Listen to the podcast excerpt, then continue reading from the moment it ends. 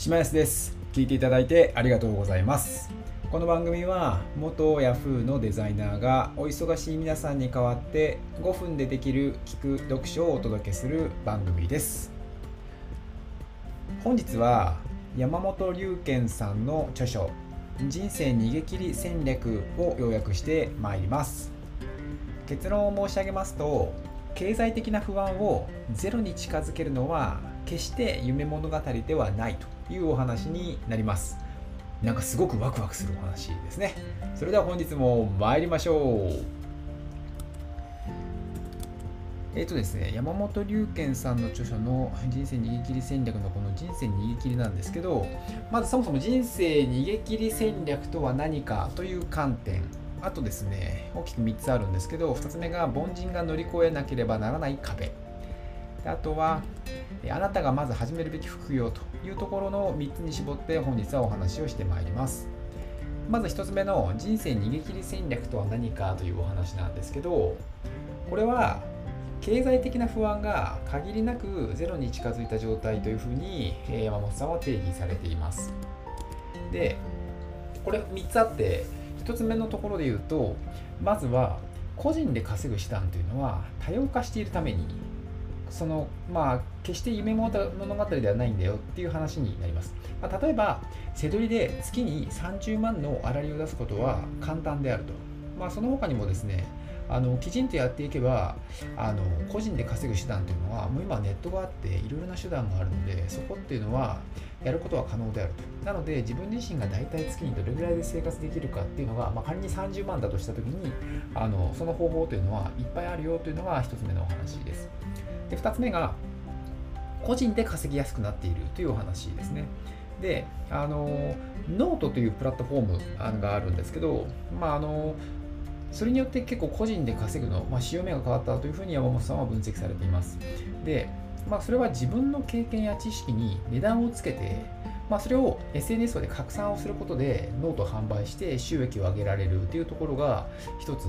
なんか個人で稼ぎやすくなっているっていうお話ですね。で、これに関しても結構当初はあの登場当初は結構情報商材みたいな感じで、いろいろ叩かれることもあったらしいんですけど、この2年間ぐらいでだいぶ潮目が変わっていて、あの最近ではですね、そういったその叩かれるみたいなところもだいぶ減ってきて、だいぶ一般的になってきてますよね。なので、そこら辺は稼ぎやすくなってきているというのが2つ目のお話です。で、3つ目が、優秀ではなくても大丈夫というお話ですね。で、ネットユーザーの裾野がこう広がるにつれて、初心者層がどんどん増えていますと。で、彼らが共感するのっていうのは、超できるビジネスパーソン、もうすごいインフルエンサーとかではなくて、自分よりも少し格上のプチ成功者みたいなところになるんですよね。なので、例えば情報発信で存在感を確立しようとしたら、とてつもなく大きな実績を上げなくてもチャンスがあると。なんですごいなんかこう、ハイパーインフルエンサーにならずとも、まあ、まずは初心者を少し出す初心者ぐらいの状態になっていくと、それでも全然チャンスがあるというところで、あの山本さんよく凡人みたいな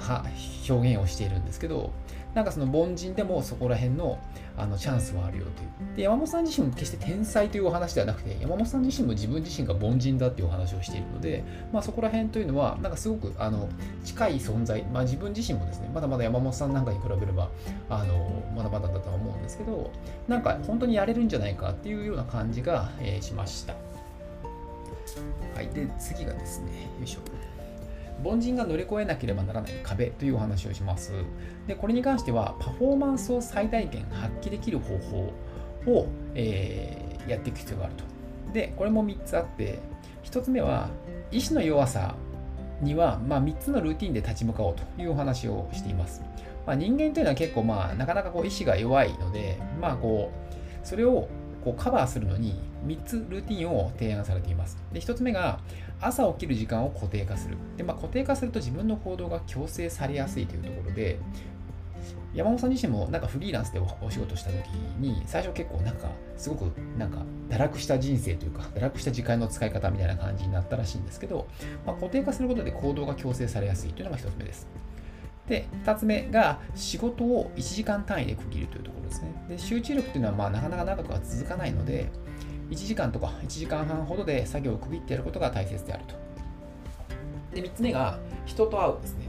で、一歩先を行くようなライバルと、まあ、例えば週1会ってそれその会ってそのいろんな話をすることによって、まあ、モチベーションを維持していくっていうのが一つ3つ目のお話としてありましたで大きな2つ目としては、まあ、あんたには無理みたいな意見は聞かなくていいというお話ですで、まあ、なぜ人はですね身近な他人の行動にですね反対するのかというと、まあ、それは反対しておけば責任を負わなくて済むと思ってるからだという話で結果的にそれがうまくいけばその人もなんかそのあまあなんかその見る目が変わるというかなんでまあその行動しないと変わらないんですよねで変わらないその行動しようとしてる人を、まあ、周りの人はもう結構あの反対してくると思って受け入れておいた方が、まあ、それはそういうものだというふうに思っておいた方がいいよというお話が2つ目です。3つ目がお金に代わるインプット、アウトプットというところで、個人で稼げる状況に最短でたどり着くには、個人で稼ぐことを最優先に、まあ、行動することに限るという話ですね。で、まあ、効率よい勉強には、まあ、まずはアウトプットありきで、行動を起こしてからインプットした方が情報収集効率が高いですよというお話ですね。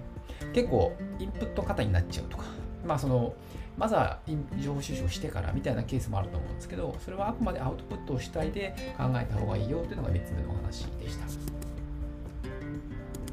で最後に、あなたがまず始めるべき副業ということで、えー、いくつか提案がなされています。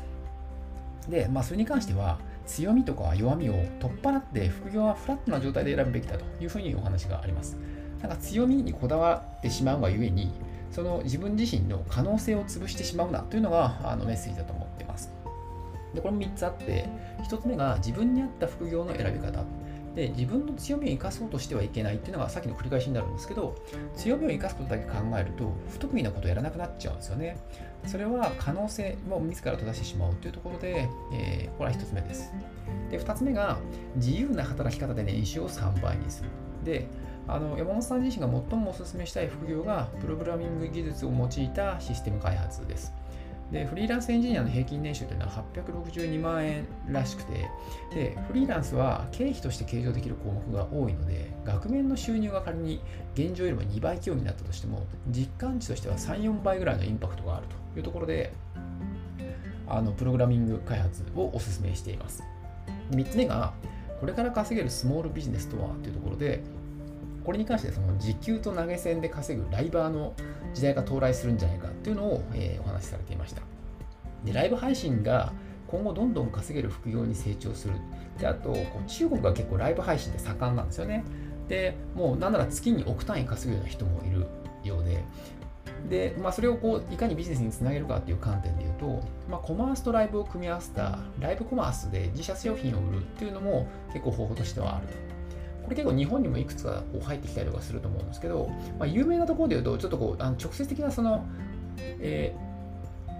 ー、ライブコマースではないですけど、まあ、あのジャパネット高田っていうのはまあ近いですよね。まあ、ライブあ,、まあ、ある意味、まあ、テレビで行ってるライブコマースみたいなもんだと思うんですけど、ああいったところっていうのは非常にこれから稼げるんじゃないかっていうふうに、えー、山本さんは、えー、予想されておりました。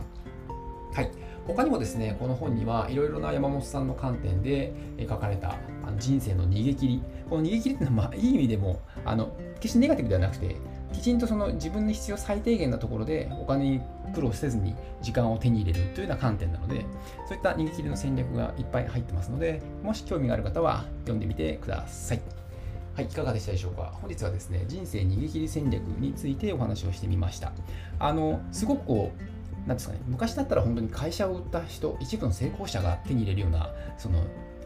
ことっていうのが、今はもうこうネットがあって、個人がそういったことに、こう、一つ手を伸ばせるというか、チャンスがあるんだなというふうに感じます。あの、この本を読むとですね、いろいろこう、そういったところの観点が見れるので、とてもおすすめです。あと、ツイッターの方でこの本の図解もしてますので、興味がある方は概要欄からリンクを踏んでみてください。はい、この番組はですね、引き続き元 Yahoo のデザイナーがお忙しい皆さんに代わって5分でできる読書をお届けしております。引き続き聞いていただけると嬉しいです。それでは、バイバイ。